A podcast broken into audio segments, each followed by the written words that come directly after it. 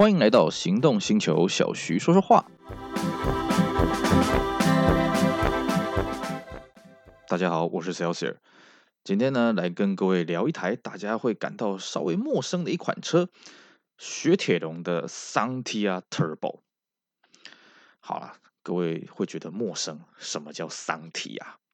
各位你会拼 Santia 是哪几个字组成的呢？X A N T I A。是啊，光看这个名称就很难念。在九零年代的雪铁龙啊，当时它很有创意啊啊，像这个呃，另外一款车子啊，叫做 X S A R A 啊，怎么念呢？叫 Zara 啊，是一个法文啊，非常的浪漫。当然，现在雪铁龙呢改成什么 C C 多少的数字什么的，我觉得就没什么意思了啊。好，桑提亚这个车子它有什么特别值得一提的地方？哎呀，多着是呢。桑提亚这个车子是雪铁龙九零年代的这个中小型的家庭化的掀背车啊，它只有单一设定就是五门掀背。那当然，对于呃欧洲以外的地方来说，这个车子市场接受度当然就很有限了。可是，在台湾它其实卖得不错，为什么呢？因为台湾当年啊，雪铁龙给人家一个非常深刻的印象，就是它的液压悬吊哦，非常的神奇。早年呢，在卖这个雪铁龙 BX 的业代，就常常会讲说，他们啊以前在展示间，反正也没什么人来嘛，干什么呢？哎，每天抽开完早会之后抽签啊，今天换你了。干什么呢？来，把展示车拔掉一个轮子，三个轮子开上路，给人家看一看，三个轮子一样可以行驶啊。然后呢，没多久呢，顾客就讲：“哎，我刚看到你们展示间有一台车子，说三个轮子可以行驶，在哪里？我要看这台车子啊。”当然，他拔掉一个轮子也不是拔前轮的，肯定是拔后轮的啊。拔前轮的话，那没办法过弯了。所以呢，当时雪铁龙在八零年代这个三轮行驶、液压悬吊的这个形象啊，在台湾可以说是深植人心呐、啊。哎呀，大家可以虽然不至于到无人不知、无人不晓，不过呢，印象肯定都很深刻。在这种基础之下呢，其实身为 BX 的后继车的这个桑提亚呢，它本身就累积了一定的课程。那当然呢，相对的，桑提亚这个车子，它也是标榜它的液压悬吊，而且更重要是什么？它的价格也没有比同一这个欧洲进口车来的贵哦。所以等于说，你花同级进口车的价格，但是你买到了多了一个液压悬吊，哇，那不是很物超所值吗？好，讲到这里，各位会觉得说，液压悬吊有什么了不起的，对不对？你当然，你以现在我们这科技，什么电磁啊，什么呃电子主动式悬吊，这个当然液压悬吊看起来好像没有那么厉害啊。不过各位想想，那是九零年代的事情呢。液压悬吊它到底强到什么程度呢？其实。坦白说了啊，我在真正接触桑提亚这个车之前，我也是半信半疑啊。哦，因为它外观看起来就是很普通嘛，就是没有说什么多豪华、多炫啊什么的，没有。而且它又是掀背的设计，真的是不太符合本地的这个消费价值观呐啊。对于汽车，我们还是希望四四方方的轿车嘛，对不对？可是呢，你真的坐进去桑提亚这个车，你就会发现，哎呦。这个法国人啊，在设计车厉害，它外观看起来不怎么样，可坐进去空间感非常的大。你会发现整个挡风玻璃几乎占据了你视野的大概三分之二。啊，像现在车子为了强调安全啊，哎呀，都把你人给埋进去你的位置，埋进去中控台，埋进去门板里面，你就看一个小小的车窗这样出去。哎，你如果开到桑提亚这个车，你会发现完全不一样，视野很开阔，然后驾驶姿势非常的舒服啊。哦，这法国人厉害。当然啦，桑提亚这个车子，我们夸奖它内装，并不是它的长项啊。哦，虽然说它表现的也不错，这这个液压悬吊到底有多神奇呢？啊，真的就两个字：魔毯。我记得我在开桑提亚之前呢，唯一有一台车让我觉得它是个魔毯的是什么？是 Rolls-Royce 的 Ghost。哦，这个车子也真的是个魔毯。那你会说，那其他这些科技化，我们刚刚讲的这些什么电子主动悬吊啊、电池悬吊，那个车子难道就不是这样？我告诉各位，还真不是呢，开起来还真的没有到。你觉得是魔毯的感觉啦啊？可能是因为我开的车子真的比较 low 吧，还是怎么样的？但是毕竟雪铁龙在九零年代，你只要花六七十万台币的价格，你就可以享受到这种魔毯的感觉。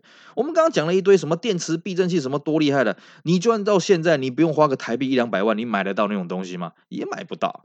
可是雪铁龙当年就可以让你这么的 happy 啊！好啦，你说这个车子在市区里面行驶像个魔毯一样，那上到山路怎么样？我告诉各位。更恐怖啊！这个车子基本上在过弯的时候是不会有侧倾的。以前我们在跑山路的时候，就有一句话是这么讲啊：你跑山路你可以咬住任何车，但是千万不要咬雪铁龙。为什么呢？因为雪铁龙你会发现这个弯道它过得去，哎，它没什么侧倾，我也可以过得去。不好意思，你可能就下去了，因为这个车子根本就没办法从它车身动态来反映出这个弯道有多急啊。这个厉害啊！当然，我们前提是这个雪铁龙是液压悬吊啦。如果是那种 Saxo 那种传统悬吊，那就还好了啊。液压悬吊雪铁龙它真的很恐怖哦。我自己在开山路，觉得哇塞，这个车子别说是轨道车了，我觉得这是个魔毯。你会怀疑说，你这四个轮子是不是还抓在地上？要不是那个轮子开始在惨叫，你真的不会觉得说，哎，这个弯道很急很大，因为真的。你车上你摆着水啊，像那个这个我们看《头文字 D》啊，这个拓海他老爸为了训练他驾驶技术，在他这个杯架摆一盆水嘛，不要把这水给溢出来。我跟各位讲，雪铁龙的车子真的不会让你的水溢出来，很恐怖啊。然后呢，开久了你就会发现，你开车变得很不真实啊。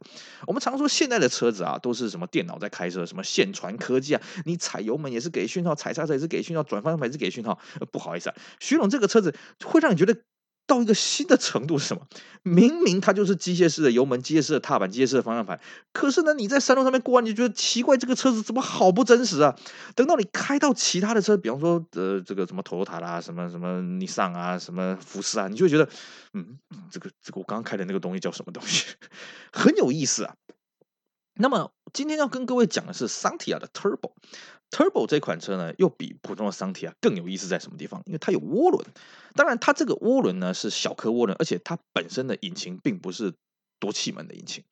那普通的这种非多气门的引擎呢，它的好处是什么？它的反应快，所以它涡轮虽然是小颗，可是反应也很直接。而且呢，台湾进口的桑提亚 Turbo 只有手排规格。就坦白讲，我在怀疑啊，原厂真的有自排的桑提亚 Turbo 吗？我不大清楚。但是以台湾当年在卖的车子，对不起，只有。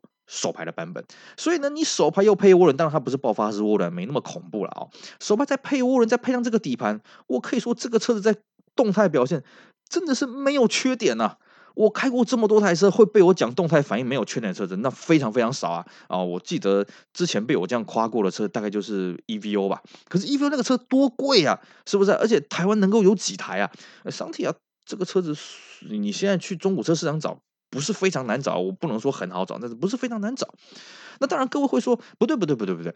很多保养厂的师傅说：“哎呀，这个诶，液压悬吊的车子不能买，为什么？因为它呢，一旦那个液压有漏的时候呢，很难处理，而且会没有刹车。啊，这个跟各位讲，呃，这句话讲的没有错。”你如果把这个引擎盖打开一看，你就会发现啊，我们一般在刹车总泵的位置呢，哎，它就一个大油壶在那边，而且几乎啦哦，以桑提亚这种车的年纪，几乎每一台车到这个年份了啊，它的这个油壶外面都会有油渗出来，然后你就仔细看，哎呦，它的避震器的油呢，跟这个刹车总泵的油是混在一起的，完全共用一条线路，所以理论上，如果你的液压油有在漏的时候呢，你可能会是没有刹车的。对，那各位会觉得，哎呀，这个好恐怖啊什么的。我反过来问你嘛，你如果刹车油管破裂的时候，你会不会没有刹车？一样嘛。那你难道就因为说，哎呀，这个刹车油管会破，所以我我车子我就不买？那你就没车开了。所以不要把这个问题想的太严重哦。你就把它当做说，你的刹车油管你要定期注意，就这样子嘛。你开普通的车子，你刹车油管是不是要定期巡？哎呀，是不是这个分泵的管有破裂啊？是不是总泵这边有外漏啊什么的？液压悬吊车就是这样子，你就是每天要稍微检查一下。我们本身车子再怎么先进，你每天出门开车，本来你就是要检查五油三水，是现在人太呃。太太省事儿了啊，太懒了，对不对啊？觉得说电脑都会告诉你啊。那毕竟桑提亚这个车子是个九零年代的产品嘛，它没有那么多电脑可以帮你真的。当然，它本身仪表板上面有这个油位不足的警示灯。相对的，今天你在开一个液压悬吊的车子，你看到油位不足警示灯的时候，你还硬要开，你不是自己找死吗？你自己开一个现代车子，再怎么先进车子，他跟你讲刹车刹车翼不够了，你还硬要开，那你不是自己赌自己的人品吗？所以，首先第一个啊，不要把这个。液压油跟刹车油绑在一起，这事情想的这么的恐怖。那当然有人会说，哎，不对不对不对，这个你液压油跟刹车油绑一起，那本来我刹车油会漏，只有油管哦，刹车油管本身。那你现在液压油漏在也会漏的话，那我如果避震器有在漏油，那不就是刹车油跟着漏光？哎，你讲到一个重点了，没有错啊，我不能说你这个观念是错了。所以重点是什么？你要比一般的车子。多加的去巡视你的避震器的寿命啊，哪边油管有漏，赶快赶快去补啦。对不对？其实我们在开一般的车子，本来我们的这种观念就有有点怪怪的啊。坦白讲，我自己也是啦。哎呀，一般传统的避震器漏油，管它了，漏到它没有油，漏到它那边奇奇怪怪，车子那边乱跳着再说。其实这种观念是不对的。为什么？你真到危急情况之下，你可能就闪避不过去，你可能车子就翻了，对不对？那只是我们一般人在玩老车一种。便宜行事的一种心态，但这种心态绝对不是正确的心态啊！所以呢，你今天要享受这个魔毯般的飞行，你当然要付出多一点点的代价啦，啊，多一点点的用心嘛，是不是？而且，各位你要想一个问题啊，台湾现在虽然雪铁龙这个品牌退出市场的好一段时间，后来又回来市场，那现在新的雪铁龙当然跟早年的雪铁龙是不同，可是因为八零年代雪铁龙的 B 叉 A 叉 C 叉都卖的很好，所以培养了一批蛮不错技术的这个这个这个技师出来。好，这些技师呢，其实时至今日还有很多还在外面开店呢，所以他们会去摆平这些雪铁龙这些奇奇怪怪的问题。也就是说，你今天买了一台雪铁龙液压悬吊的车子，你要找到师傅来修，来帮你照顾，没有说非常非常的难。而且不要忘了，各位会觉得说，哎呀，那我这样子要寻这个液压油，又要寻刹车油，又要寻这个避震器，又要寻这个刹车管，好麻烦哦。各位啊，我说过了，你要享受这个呃这个魔毯般飞行的感觉。你当然你可以去买新型的什么电磁避震器啊，什么什么电子避震器啊，主动悬吊系统啊什么的。各位，你知道那坏要多少钱吗？你有玩过这个双 B 的？你去看看一组气压悬吊坏掉，你看会不会要你命啊？福斯的也是，奥迪的也是。那气压一旦趴下去，Lexus 趴下去，你看那个是多少钱？没有个十几二十，你不用玩。可是呢，雪铁龙这个东西，你整套系统，就算你把它全部换掉。也是十几二十万呢，可是通常雪铁龙的系统不会要你整组换掉，但是气压避震器那个基本上你要换，要么就是淹掉，要么就是整组换掉，是不是？你手指头算一算，哪一个比较划算呢？对不对？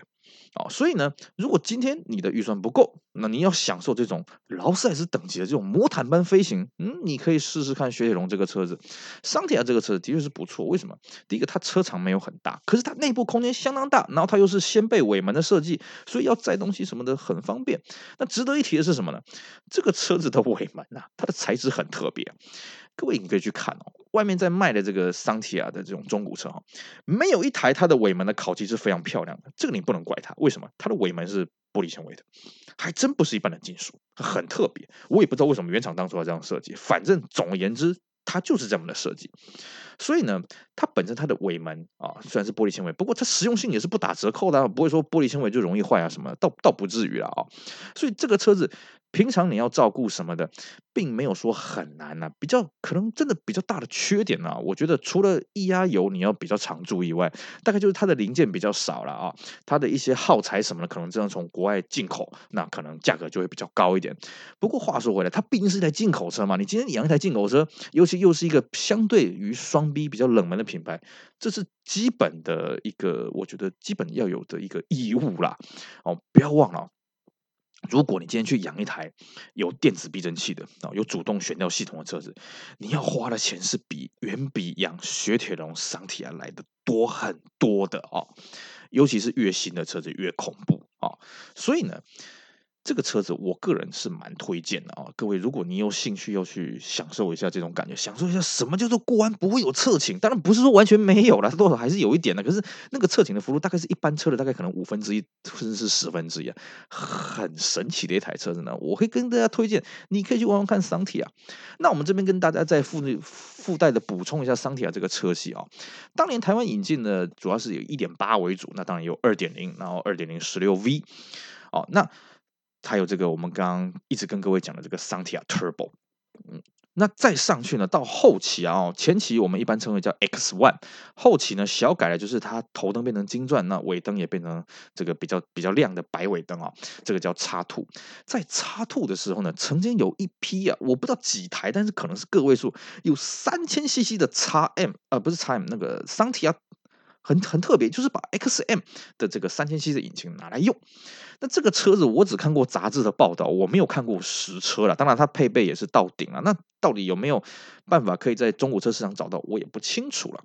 当然，后期的桑提亚主要就是以自排为主了啊。你要买手排的，那可能就是要找前期的一点八，或者是这个呃涡轮，这个我们刚刚讲的这个涡轮增压版本，它正式的名称叫做桑提亚 Turbo CT。哦，这个车系呢，其实它在全台湾当年卖的也算是不错啦。哦，这样算一算，应该也有个上千台，所以你现在要找也不是很难。更重要是什么？趁现在啊，当年这些修雪铁龙的师傅基本上还没凋零殆尽，你要玩这几年还可以有后勤的资源可以用。